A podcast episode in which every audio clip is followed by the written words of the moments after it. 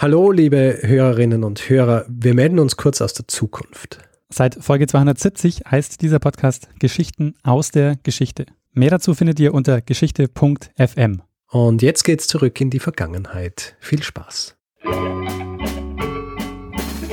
Lernen ein bisschen Geschichte. Lernen ein bisschen Geschichte, dann werden Sie sehen, Herr Reporter, wie das sich damals entwickelt hat. Wie das sich damals entwickelt hat. Hallo und herzlich willkommen bei Zeitsprung, Geschichten aus der Geschichte. Mein Name ist Daniel. Und mein Name ist Richard. Und normalerweise erzählen wir uns gegenseitig Geschichten. Das heißt, eine Woche erzählt mir Richard eine, äh, eine Geschichte, die andere Woche erzähle ich dem Richard eine. Äh, heute ist es ein bisschen anders, Richard. Mhm. Äh, ich habe dich überrascht mit einer, äh, mit, mit dem Wunsch nach einer Sonderfolge. Okay, ja, stimmt.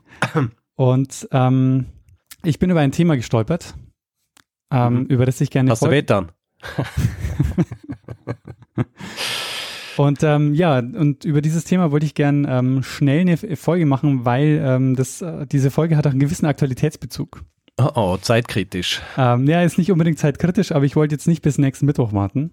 Verstehe. Und ähm, worum es geht, ähm, hörst du jetzt mal in einem kurzen Einspieler ähm, von einer gestrigen Nachrichtensendung. Am heutigen Nikolaustag sind in der Hauptkirche St. Nikolai am Abend drei Schülerinnen in das Amt der Kinderbischöfe eingeführt worden. Sie sollen die Interessen der Kinder innerhalb der Kirche vertreten. Feierlicher Einzug der Schüler der evangelischen Wiechernschule. Drei von ihnen, nämlich Mathilde, Emma und Julia, erhielten während des Gottesdienstes die Symbole ihres neuen Amtes als Kinderbischöfe. In diesem Jahr wollen sich die Schüler gegen Ausgrenzung und für mehr Vielfalt in ihrem nahen Umfeld engagieren. Mit dem Thema wollen sie sich auch im Schulunterricht auseinandersetzen. Die Kinderbischöfe gehen auf einen mittelalterlichen Brauch zurück. In Hamburg wurde diese Tradition 1994 wiederbelebt. Ja, Richard, hast du schon mal oh. von den Kinderbischöfen gehört? Nein. Sehr gut. Wie man jetzt, wie in dem Beitrag jetzt auch schon zu hören war, ist das Kinderbischofsfest oder sind die Kinderbischöfe, ähm, die gehen zurück auf eine mittelalterliche Tradition, mhm. die in der frühen Neuzeit in Vergessenheit geraten ist und von einigen Kirchen oder also ja, die von einigen Kirchen jetzt äh, in den letzten 20 Jahren wieder aufgegriffen wird. Und ähm, ich habe eine Historikerin aufgetan, die ihre Dissertation zu dem Thema geschrieben hat. Okay. Nämlich Tanja Skambrax. Und ich habe bei ähm, Tanja Skambrax mal nachgefragt, was es denn auf sich hat mit dem Kinderbischofsfest, wo es herkommt, welche Funktionen es hat. Und ähm, ja, dieses Interview ähm, gibt es im Anschluss an diese Einleitung. Sehr gut. Ja, und dann würde ich sagen, springen wir auch gleich rein ins Gespräch. Ähm, meine erste, ähm, wir starten mit meiner Frage an äh, Tanja Skambrax. Seit wann es denn das Kinderbischofsfest gibt? Also das Kinderbischofsfest ist belegt äh, für das 10. Jahrhundert. Das früheste Zeugnis ist ähm, an einer relativ prominenten Stelle in den Casus Sancti Galli Eckehards.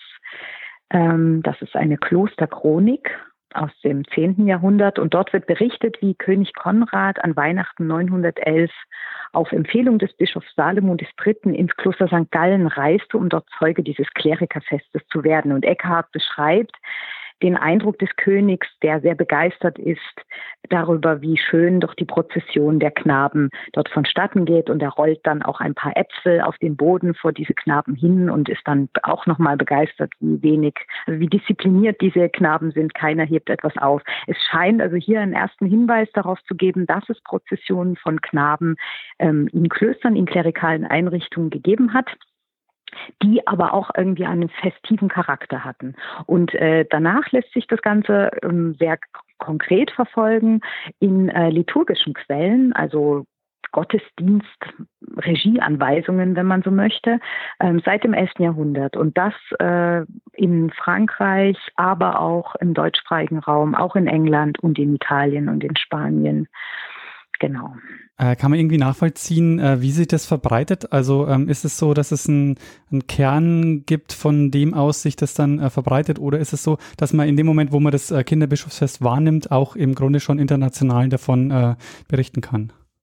Also geografisch würde ich ähm, das so interpretieren, dass es an mehreren Orten zur gleichen Zeit auftritt und auch installiert wird. Das hat was damit zu tun, dass es eine europäische Liturgie gibt, die bestimmte Feste schon feiert seit dem Frühmittelalter. Und der Kern, also der festive Kern, ist das Fest der unschuldigen Kinder, was sich bereits wirklich in frühmittelalterlichen ähm, liturgischen Quellen nachweisen lässt. Da geht es darum, diese, diesen Mord, der an den Kindern von Bethlehem stattgefunden hat, der durch Herodes in Auftrag gegeben wurde, an diesen Mord zu erinnern und diese jungen Märtyrer, die für Jesus gestorben sind, zu ehren. Das ist das älteste, der älteste liturgische Kern.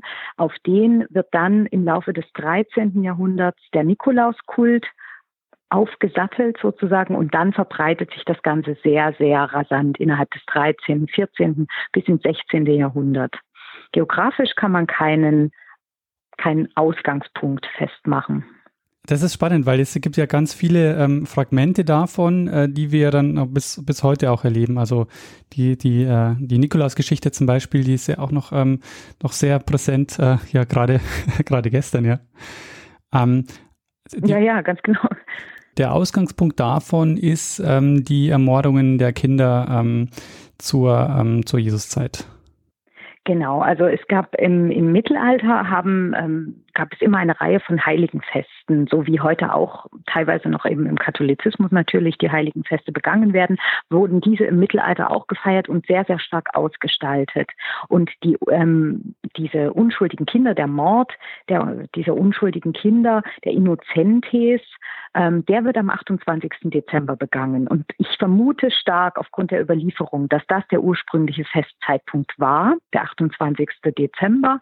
Und dann als Nikolaus Nikolaus, der heilige Nikolaus, der Bischof von Myra eigentlich, ähm, nach der Translation der Gebeine im 11. Jahrhundert von, äh, von der Türkei nach Bari hin, dann verbreitet sich dieser Kult des Nikolaus in Europa und Nikolaus, wie wir alle wissen, ist ähm, eigentlich ein Universalheiliger. Also der ist der Patron der Seefahrer, der ist der Patron der Diebe, aber auch der Patron der Schüler und der Kinder.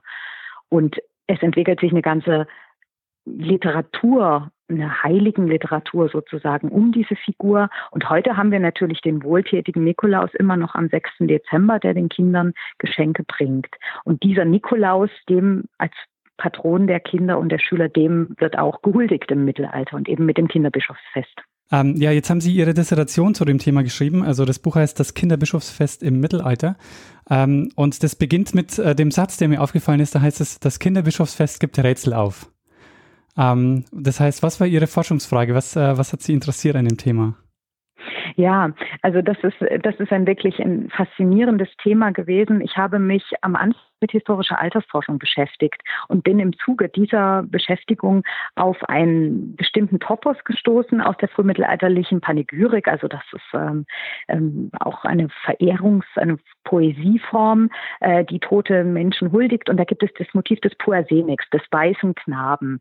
Ähm, dieser weiße Knabe taucht auf als literarische Figur in der Dichtung und wird dann taucht aber auch wiederum in diesem Kinderbischofsfest auf. Und ich habe mich gefragt, wie kann das sein, dass so ein Knabe dort im bischöflichen Ornat bestimmte liturgische Funktionen, teilweise sogar bischöfliche, priesterliche Funktionen ausübt? Der hat doch gar nicht die Autorität dafür, der ist doch gar nicht geweiht und eingesetzter Bischof. Und diese Umkehr des Status, das ist das, was daran doch rätselhaft erscheint. Zumal man ja erstmal meinen würde, dass es im Mittelalter sowieso ähm, eine starke, ja, eine hierarchische Struktur gegeben hat, was beispielsweise ähm, Kirchen und ihre, ähm, die, die, die Kleriker, diese Konvente betroffen hat. Und man sieht eben hier eine Umkehr und die ist erstmal rätselhaft. Bei Ihrer Forschung, wie, wie ist denn da die Quellenlage zu dem Thema? Also war das so, dass Sie damit auch, ähm, dass Sie da auch viel gefunden haben oder war das sehr schwierig, dieses Thema dann auch wirklich in den Quellen festzumachen? Ähm, es war insofern schwierig, als die Quellenlage relativ dispers ist. Also äh, ich habe eigentlich damit begonnen, Schriften aus dem 18. Jahrhundert zu lesen, in denen bestimmte Beschreibungen dieses Festes ähm, zu finden waren und habe dann mich langsam vorangearbeitet und ja, natürlich so, wie es immer ist beim Forschen, je mehr man sucht, umso mehr findet man auch. Also es gibt, ich habe für 150 europäische Institutionen Belege gesammelt. Es gibt sicher noch weit mehr. Ähm, ich habe liturgische Bücher verwendet, die sogenannten Libre Ordinari, also das sind ähm, so quasi Abläufe von Gottesdiensten werden minutiös darin beschrieben. Ich habe mit Liedern gearbeitet, mit Theatertexten, aber auch mit pragmatischen Quellen, wie beispielsweise Abrechnungen, wo dann drin steht, wie viel Geld dieses Fest denn im Konvent gekostet hätte und was dann alles an Essen eingekauft wurde für dieses Fest. Ich habe auch mit normativen Quellen gearbeitet, mit Statuten von Städten, bischöflichen Erlassen, Konzilsbeschlüssen und auch mit Predigttexten. Das ist also eine sehr weite Quellenbasis, die sehr vielfältige Informationen ermöglicht. Nähern wir uns vielleicht mal ein bisschen mehr dem, dem Fest und auch dem, dem Ablauf des Festes. Ähm, vielleicht zunächst mal, wie, wie war der Ablauf des Festes? Also wie kann man sich äh, dieses Kinderbischofsfest, wie kann man sich das vorstellen? Also zunächst erstmal ähm, begann das Fest den Libri Ordinari zufolge immer am Vorabend des Eiligen, ein, eigentlichen Heiligen Festes. Also jetzt wäre das dann der 5. Dezember oder eben der 27. Dezember mit der Wahl des Kinderbischofs. Die ist meistens nicht genauer beschrieben. Es setzt immer ein in dem Moment, als der Kinderbischof umgeben von seiner Entourage, also zwei anderen Knaben meistens, die in die Kirche kommt und dort feierlich mit den bischöflichen Insignien ausgestattet wird. Und dazu gehören eben die Mitra, der Stab, die Handschuhe, der Ring, der Umhang.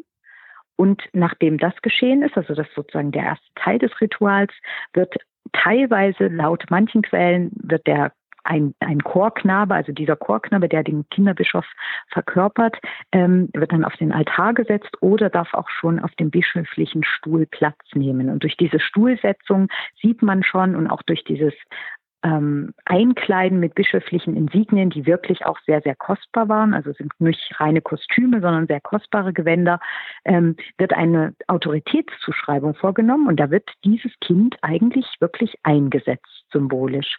Nach dieser Einsetzung findet dann der Gottesdienst statt, das ist meistens eben dann der Vespergottesdienst, also am frühen Abend.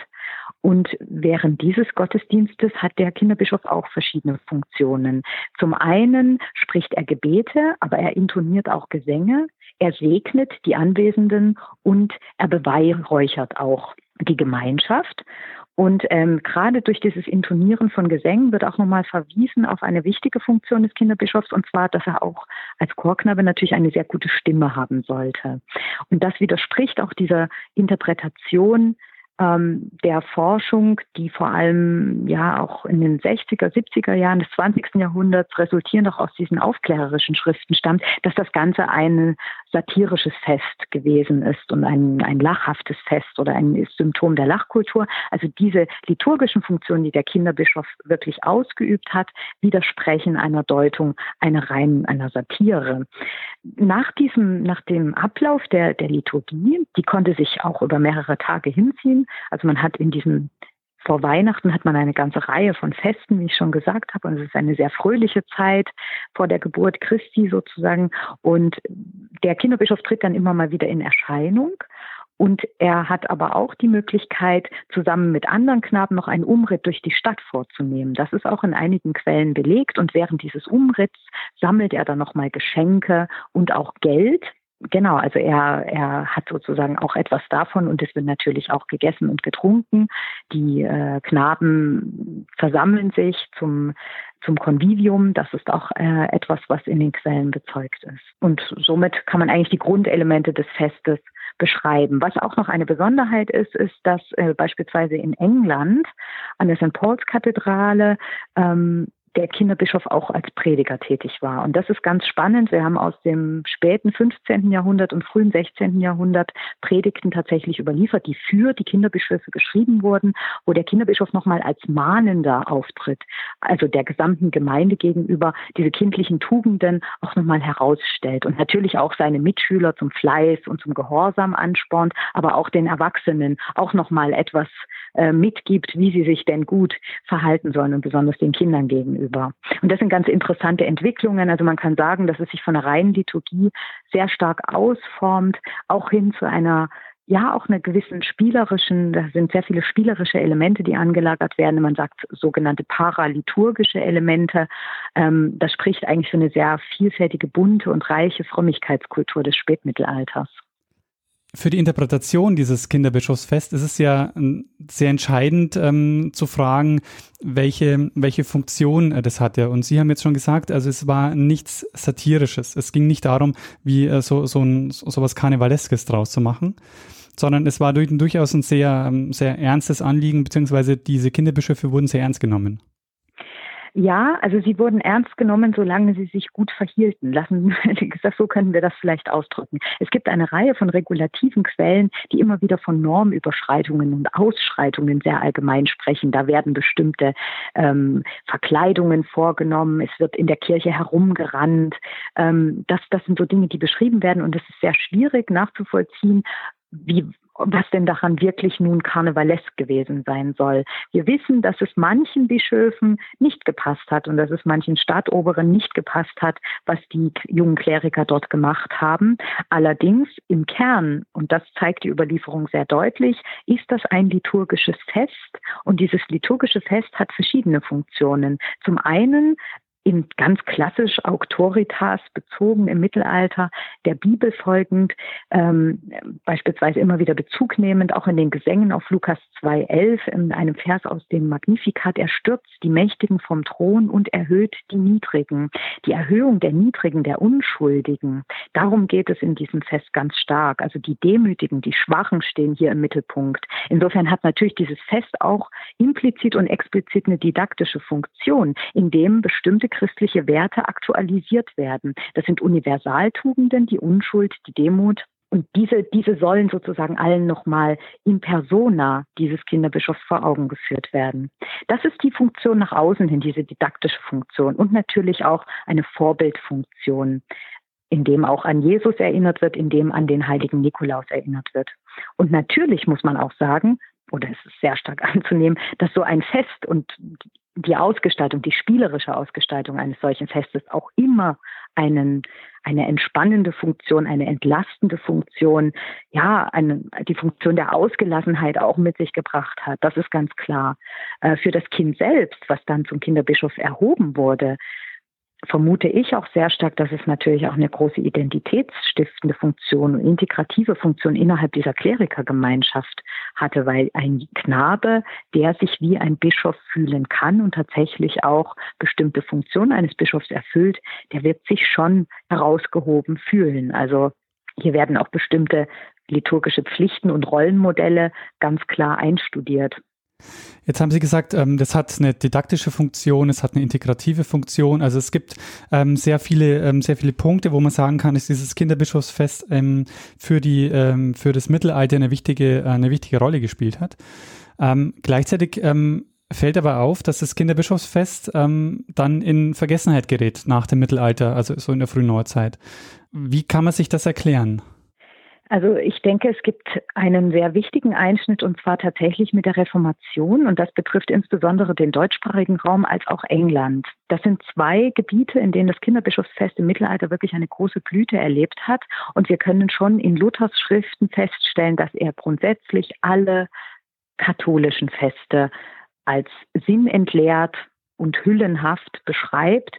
Und im Zuge der, Re der Reformation wurden diese Feste tatsächlich auch verboten und abgeschafft. Das können wir quellenmäßig tatsächlich nachvollziehen. Im 16. Jahrhundert eine starke, ja, da findet man einfach nichts mehr in den liturgischen Quellen. Die, die Einträge werden getilgt, auch in den Abrechnungen ist nichts zu finden. Das heißt also, es hat hier auch mit einer Umdeutung der Liturgie zu tun in der Reformationszeit. Ja, also die, die, dass der Protestantismus, der sich stärker auf das Wort selbst konzentrieren möchte und weniger mit spielerischen Elementen, mit Hand, mit Lehren, mit mit, mit leeren Ritualen zu tun haben möchte. Und das wird dann ganz, ganz stark gebrandmarkt. In den äh, Ländern, wo keine Reformation stattgefunden hat, wie beispielsweise in Frankreich, finden wir tatsächlich noch Hinweise auf das Kinderbischofsfest bis ins 17., 18. Jahrhundert. Nicht so sehr explizit in den liturgischen Quellen, aber beispielsweise in Abrechnungen, wo wir immer noch sehen können, dass der Konvent eine bestimmte Summe am Tage der unschuldigen Kinder oder am Nikolaustag den Knaben gegeben hat für ihr Fest. Das ist etwas, was sich nachvollziehen lässt. Es ist also nicht überall verschwunden, aber im Zuge der Reformation und dann auch im Zuge der Aufklärung und der negativen Rezeption solcher Feste ist das schon durchaus auch natürlich äh, verschwunden in, in gewisser Weise, ja. Aber die Forschung hat es schon ja, früher aufgegriffen. Die historische Forschung hat sich mit dem Kinderbischofsfest ähm, schon früher beschäftigt, nicht erst seit, seit den letzten 20 Jahren. Nein, natürlich. Also die historische Forschung, die, also jetzt nicht sozusagen die Übernahme als, als Ritual ja. wieder und die Wiederbelebung, aber die historische Forschung hat sich natürlich schon sehr früh beschäftigt. Also sie hat sich eigentlich schon seit der frühen Neuzeit ähm, kontinuierlich damit beschäftigt. Ja, also die wichtigsten Abhandlungen dazu stammen tatsächlich aus dem, aus dem 18. Jahrhundert. Und dann haben wir große Theaterforscher des 19. Jahrhunderts wie Carl Jung oder Edmund Chambers, spätes 19., frühes 20. Jahrhundert. Da gab es schon ein großes Interesse. Und dann haben wir äh, weitergehend die Rezeption eigentlich in der Literatur- und Theaterwissenschaft sehr stark. Ähm, und dann vor allem mit Michael Bakhtin, der die Lachkultur des Mittelalters als eine subversive Gegenkultur in den 60er, 70ern ganz stark gemacht hat. Und er hatte natürlich das Narrenfest und das Kinderbischofsfest und diese ganzen Klerikerfeste eigentlich als subversive Feste beschrieben. Das ist ein sehr, sehr wirkungsmächtiges Narrativ in der Forschung, in der Rezeption dieser Feste gewesen. Und jetzt haben sich eigentlich so in den 90er Jahren, als die Ritualforschung in der Medievistik groß wurde, wurde. Da haben sich dann auch die Forscher wieder mehr mit Einsetzungsritualen, mit Ritualen der Statuserhöhung, der Statusumkehr, stark auch durch die Ethnologie inspiriert, mit sowas beschäftigt, mit dieser Art von Festen. Ganz genau. Also das ist eigentlich eine recht kontinuierliche Forschungsgeschichte. Ja, und dann lässt sich beobachten, dass in den letzten ja, 10, 20 Jahren auch diese Kinderbischofsfeste als liturgische Feste in Kirchen äh, immer, immer mehr aufgegriffen werden, unter anderem äh, auch in Hamburg. Und was mir jetzt einfällt, ist, ähm, interessanterweise ist es ja in Hamburg die protestantische Kirche, die dieses Kinderbischofsfest feiert. Kann es mhm. sein? Ja, genau, das ist richtig. also ich glaube auch, dass die, ja, die, der, die Loslösung von einer katholischen Liturgie ähm, wahrscheinlich heutzutage überhaupt keine, kein Problem mehr darstellt. Also dass man sozusagen die kindlichen Tugenden, die ich ja schon genannt habe, also Reinheit, Unschuld, Demut, ähm, die Weisheit von Kindern, dass man das auch natürlich im Protestantismus vielleicht aufgreift und auch in den Mittelpunkt eines solchen Festes stellt, das erscheint mir eigentlich nicht widersprüchlich. Und ich denke auch, dass sich also äh, die Kirche, die evangelische Kirche heutzutage doch etwas von der lutheranischen ähm, Aufbruchsstimmung der Reformationszeit doch auch unterscheidet. Ähm, und ich denke, dass man da auch lockerer geworden ist einfach, also was auch ökumenische äh, Formate betrifft, aber dass man natürlich auch so etwas sehr Gefälliges natürlich auch und, und Schönes und, und Spielerisches wie so ein Kinderbischofsfest ähm, ja in einer ökumenischen Perspektive auch wiederbelebt. Das erscheint mir ähm, absolut ähm, legitim und auch äh, zu begrüßen, ja. Wissen Sie, ob es da noch einen, einen Bezug gibt zu dem, ähm, ja, zu dieser mittelalterlichen Tradition? Also wird das irgendwo sichtbar bei diesen gegenwärtigen Kinderbischofsfesten? Soweit ich weiß, ähm, sind tatsächlich die Kinder auch mit dem bischöflichen Ornat angetan. Das sind natürlich nicht die Edelstein- und Gold besetzten ähm, Mitren und Umhänge, die sie im Mittelalter tatsächlich verwendet haben. Aber ich weiß zum Beispiel im englischen Salisbury, da wird tatsächlich auch der alte Ritus von Sarum, der Kathedrale, der Vorgängerkathedrale von Salisbury, der wird da zugrunde gelegt. Also da gibt es auch die Prozession, da gibt es auch die Segnung, äh, die Gebete, die Intonationen. Da weiß ich, dass man das als, ja, durchaus ähm, den mittelalterlichen Ablauf als Vorbild nimmt. Wie ist denn das für Sie als ähm, Mittelalterhistorikerin, ähm, wenn Sie, wenn Sie solche Traditionen sehen, die dann in der, in der Gegenwart ähm, auch Teile davon, ähm, also wo dann Teile davon in der Gegenwart aufgegriffen werden? Hm, das ist eine interessante Frage. Also die betrifft äh, eigentlich ja viel mehr als nur das Kinderbischofsfest. Also alles, was die Rezeption mittelalterlicher Motive in der Populärkultur betrifft. Genau, ja. Ähm, diese Frage, die ist ähm, ja differenziert zu beantworten. Ich glaube, das ist beim Kinderbischofsfest. Also, also ich persönlich denke darüber sehr positiv. Ich finde, dass das auch sehr, sehr interessant ist, auch für Menschen heute äh, eine Tür geöffnet zu bekommen, wie solche Feste im Mittelalter ausgesehen haben könnten. Und ich finde es auch interessant, diese Frömmigkeitskultur Kultur kennenzulernen. Auch das kann für jeden interessant sein, nicht nur für Wissenschaftler, sondern auch für Laien, einen Einblick zu bekommen, wie Feste im Mittelalter ausgesehen haben, welche Mentalität im Mittelalter geherrscht hat, beispielsweise auch im, in Bezug auf die Rolle von Kindern in klerikalen Gemeinschaften. Ähm, und dass das alles nicht so düster und so traurig und so ja, ähm, schwierig war, wie wir das häufig sozusagen auch im Kopf haben, ähm, dass da auch eine Fröhlichkeit existiert hat und auch eine Festkultur, die uns vielleicht überraschen mag, auch in ihrer Reflektiertheit.